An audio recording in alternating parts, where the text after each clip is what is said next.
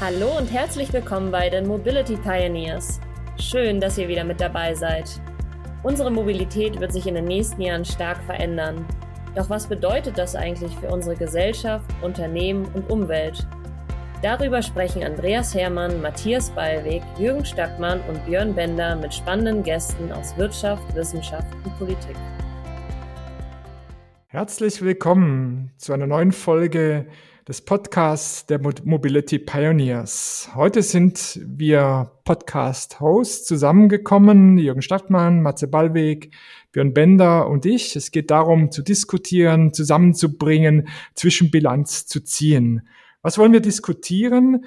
Die vergangenen vier Episoden waren eine Premiere für uns. Wir haben den Fokus sozusagen gelegt, haben das Thema Customer diskutiert aus ganz verschiedenen Perspektiven. Und aus diesem Grund wollen wir heute einmal die Dinge zusammenführen, die Gedanken sortieren und auch Ausblick geben auf das, was zukünftig kommt.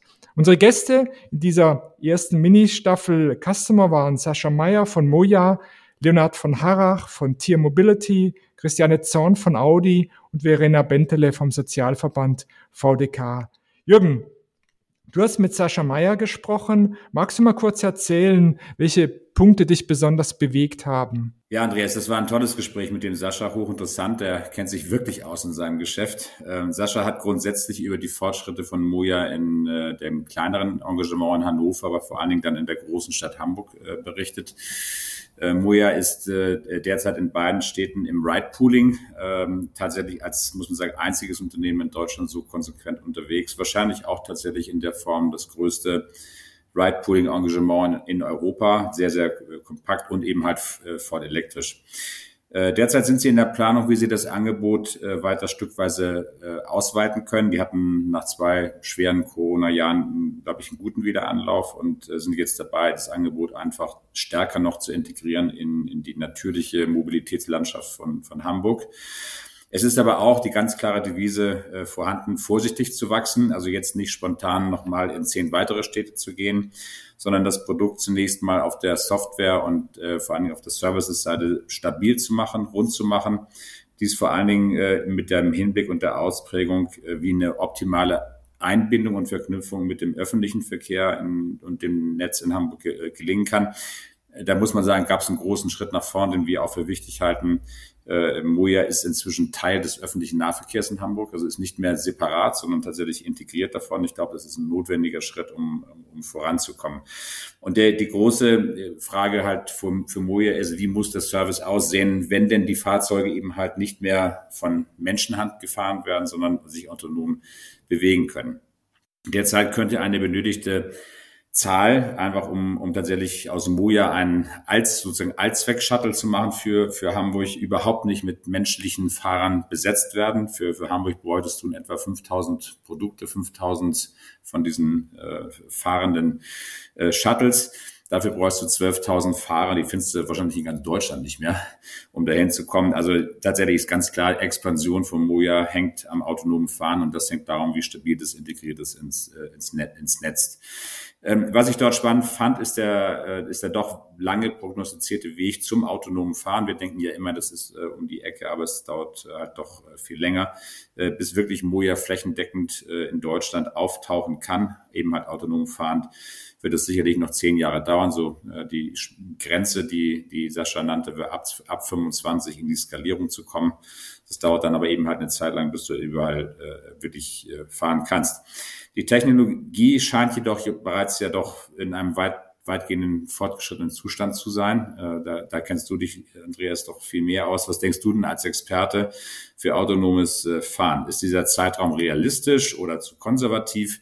Oder könnte es vielleicht dann doch viel schneller gehen? Tja, Jürgen, mit dem autonomen Fahren ist das so eine Sache. Äh, natürlich geht es noch relativ lange, bis wir flächendeckend äh, auf der Straße sind mit autonomen Fahrzeugen, aber wir kennen ja alle JJ und er kommt jetzt ins Feld äh, Ende des Jahres, Anfang neuen Jahres in München mit den ersten 20, 30 autonomen Fahrzeugen. Und wir kennen ja alle diese Theorie vom Sweet Spot.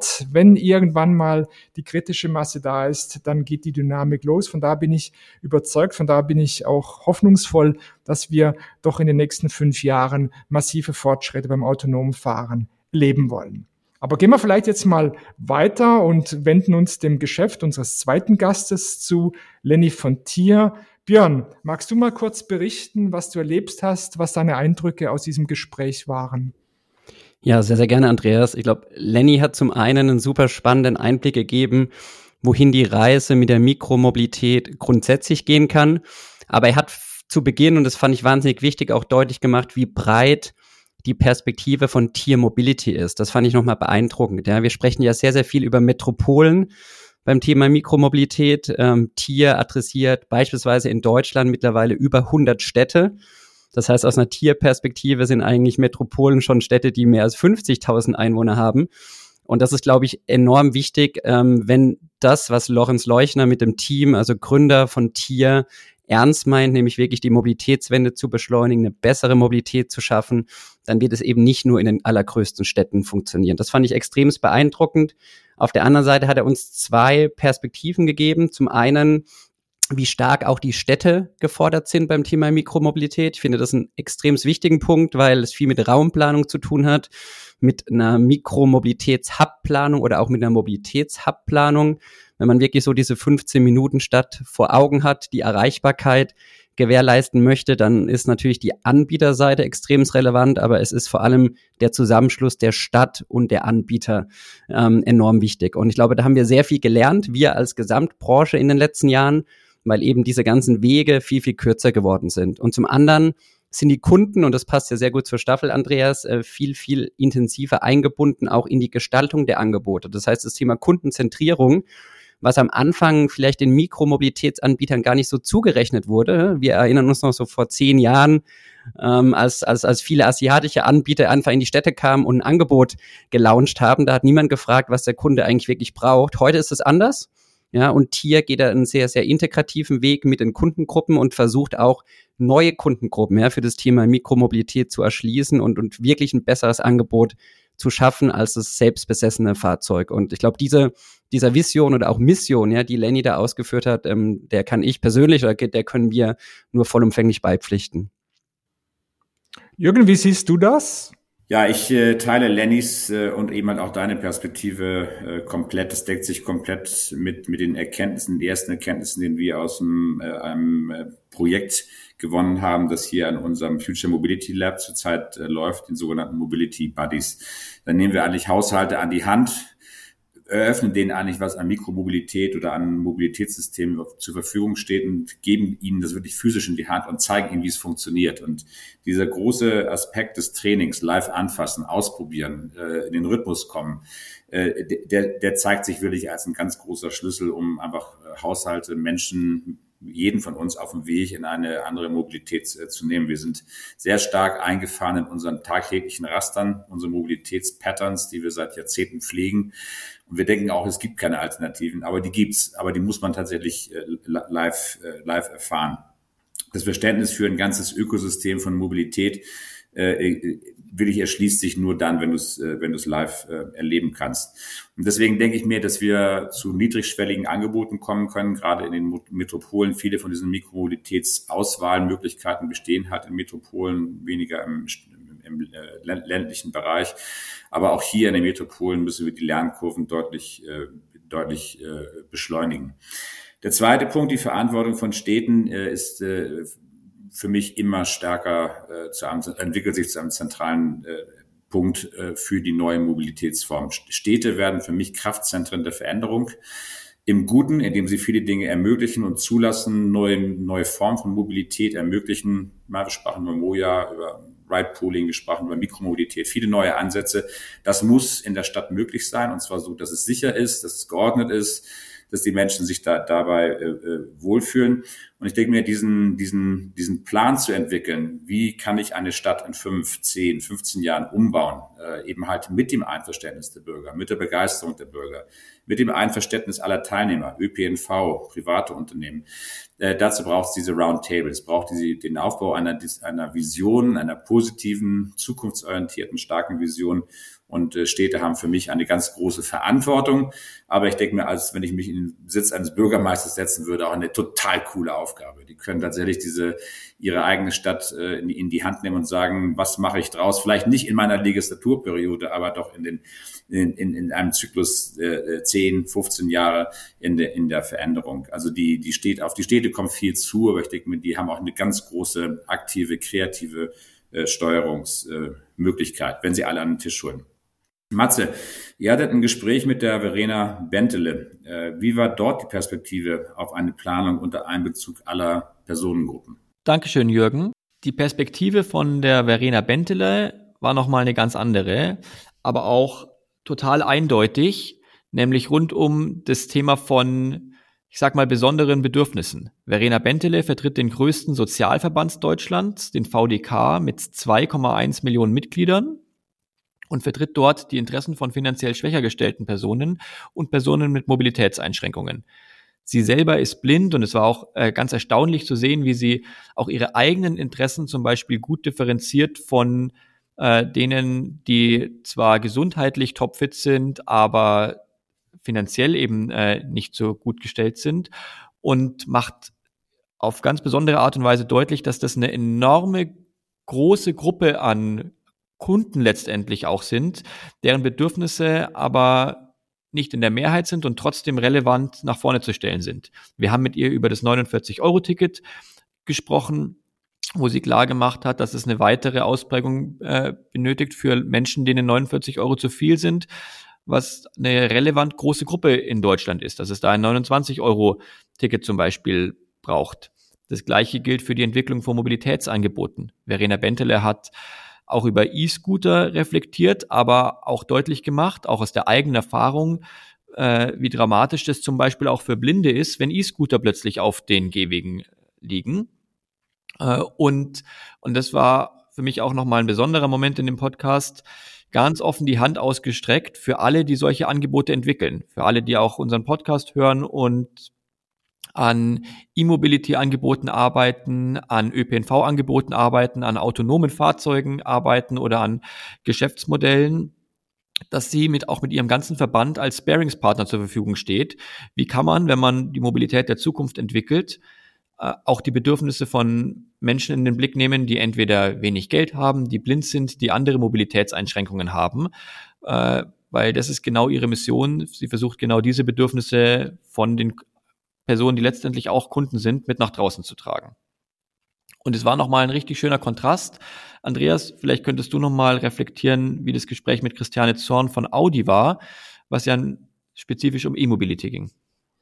Ja, bei Christiane Zorn äh, ging es um die Entwicklungen bei Audi. Im Mittelpunkt stand natürlich der Umstieg von Verbrennungsmotor auf die E-Mobilität und mit allen Konsequenzen, die damit verbunden sind. Mehr Software kommt ins Spiel, weniger Komponenten, die Umwandlung der Entwicklungsabteilungen weg von der Verbrennung hin zur E-Mobilität. Das waren die Themen, mit denen wir uns befasst haben, aber auch mit Vertriebsthemen, denn auch der ganze Handel, die Werkstätten müssen umgestellt werden. Das sind gewaltige Anstrengungen gewaltige Investitionen äh, erforderlich. Interessant war auch die Diskussion um die Luxusstrategie, die ja nicht nur von Audi, sondern auch von Mercedes ausgerufen wurde. Also man konzentriert sich offenbar nicht so sehr auf die Mobilität in den Innenstädten mit Pods, mit Shuttles, sondern mehr auf die Luxusstrategie. Da hängt sicherlich auch sozusagen die Überlandstrategie mit zusammen. Wie kommen wir von einer Stadt äh, zur nächsten? Und da haben wir drüber diskutiert, wie dieser Markt, dieser Mobilitätsmarkt möglicherweise in zwei Teile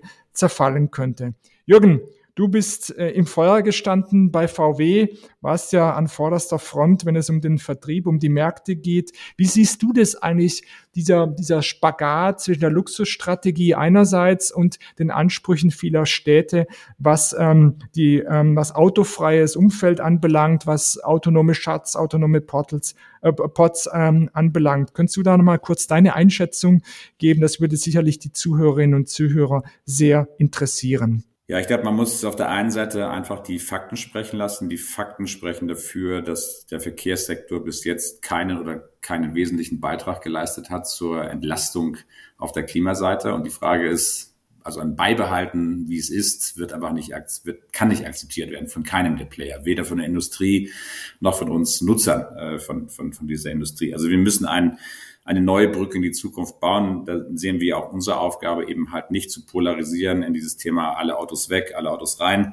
komplett autofreie Städte. Ich glaube, das ist auch nicht die echte realisierbare Vision. Die, die Brücke heißt, tatsächlich den, den, die Notwendigkeit von eigenen Pkw anerkennen. Es gibt viele Bedarfssituationen, wo das Pkw einfach fast, muss man sagen, jeder anderen Mobilitätsform überlegen ist. Das muss man einfach anerkennen. Also das Auto hat Zukunft, aber das Auto muss sich stärker aber ganz klar orientieren daran, dass es nur dann Zukunft hat, wenn es CO2-neutral funktioniert. Und zwar, denke ich mir, ist der Weg, hat Audi ja auch vorgezeichnet, andere Hersteller auch, Elektrifizierung für die neuen Fahrzeuge genau richtig. Zweite Frage hinten dran stellt sich automatisch, was passiert denn mit den hunderten Millionen Verbrennern, die noch fahren? Was machen wir mit denen?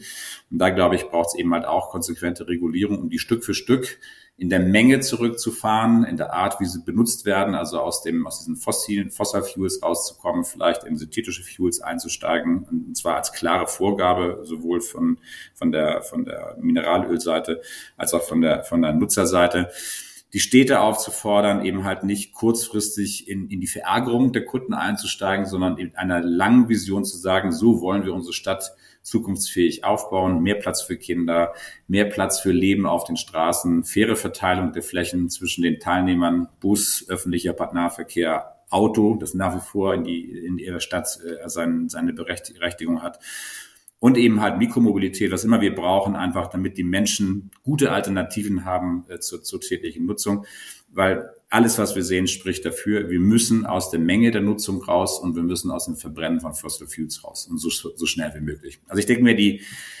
die Antwort heißt, es, nur die Brücke führt zum Ziel. Äh, das Auto hat Zukunft, aber es, es muss sich ganz klar einordnen in eine Zielsetzung, die da heißt, keine Emissionen sonst gibt es keine Zukunft fürs Auto. Ja, vielen Dank, Jürgen, für äh, diese Einschätzung. Die hilft uns sicherlich weiter, diese Strategien der Hersteller auch ein wenig einzuschätzen. Vielleicht machen wir an dieser Stelle mal äh, eine Abrundung und versuchen mal die Dinge ein klein wenig auf den Punkt zu bringen. Äh, Matze, Björn, Jürgen, wie schätzt ihr das ein? Was sind sozusagen die Key Takeaways? Ich fange mal mit äh, Björn an. Was hast du sozusagen aus allem mitgenommen? Was ist der Kern vom Kern von dem, was wir in diesen Folgen diskutiert haben? Ja, ich glaube, aus meiner Sicht wirklich nochmal das Thema, was ich vorhin schon ganz kurz angeschnitten hatte. Ich glaube, dieses, diese Verflechtung der unterschiedlichen Perspektiven zur Erbringung einer bestmöglichen urbanen Mobilität, nennen wir es mal so. Und ich glaube, was, was vor allem bei Sascha und bei Lenny auch zwischen den Zeilen zu lesen war, das waren die beiden Folgen, die ich auch persönlich begleiten durfte, war sehr stark, ich sag mal, ein Appell, ja, fast schon an die Städte, die guten Beispiele, die so nach und nach jetzt existieren, auch fortzuführen und auch in andere Städte zu übertragen. Ich will mal deutlich machen, was ich damit meine. Für mich ist dieses Thema äh, urbane Mobilität, städtische Mobilität in unterschiedliche Layer aufgeteilt. Ja, wir haben eine Angebots-, äh, wir haben eine Nachfrageseite vom Kunden. Das heißt, die Städte wissen eigentlich sehr gut, wie viel Mobilität benötigt wird, um eine Stadt am Leben zu halten. Ähm, wir wissen auch, wie viel Mobilität benötigt wird im öffentlichen Verkehr und vielleicht in Mikromobilitätsthemen, um wirklich einen Shift vom, vom persönlich besessenen Fahrzeug zu erreichen. Und ähm, das ist jetzt natürlich sehr, sehr stark abhängig von der Anbieterseite. Das heißt, ich muss Anbieter wie Moja und Tier auch in die Städte holen. Ich muss attraktive Rahmenbedingungen äh, schaffen und es hängt damit zusammen, wie Städte eben entwickelt werden, was Raum und Flächenplanung angeht. Und äh, Sascha hat beispielsweise super ausgeführt, wie das in Hamburg, ich glaube, sich über die letzten Jahre extrem gut entwickelt hat und was für einen ja, fruchtbaren Boden Moja dort vorfindet. Lenny hat es an anderen äh, Beispielen ausgeführt und ich glaube, das muss uns so ein Appell letztendlich sein und das wäre auch so meine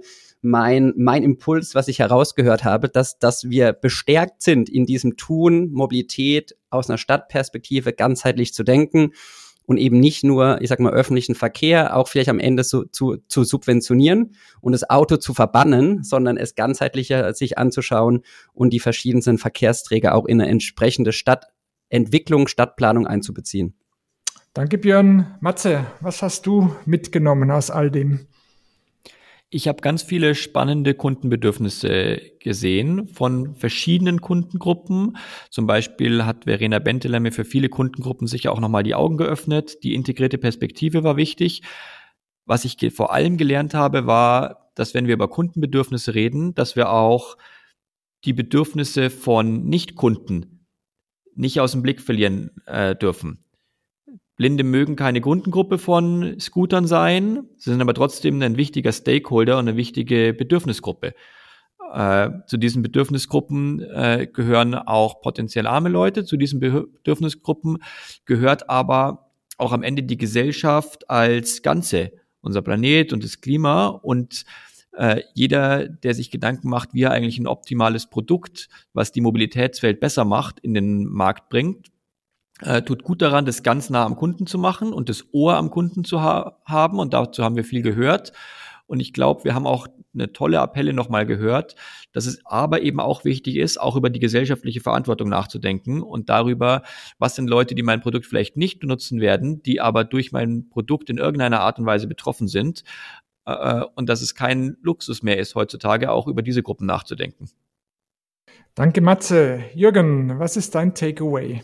Ja, ich denke mir aus dem, was wir gehört haben, was wir gelernt haben aus unseren Podcasts, aber auch unserer Arbeit am Institut, äh, glaube ich, wird eins immer klarer. Äh, Kernerkenntnis eins ist, wir brauchen nicht zu warten, dass die Technik alleine das Problem ist. Das wird nicht passieren. Die Politik kann es auch nicht alleine lösen. Die Unternehmen können es nicht lösen.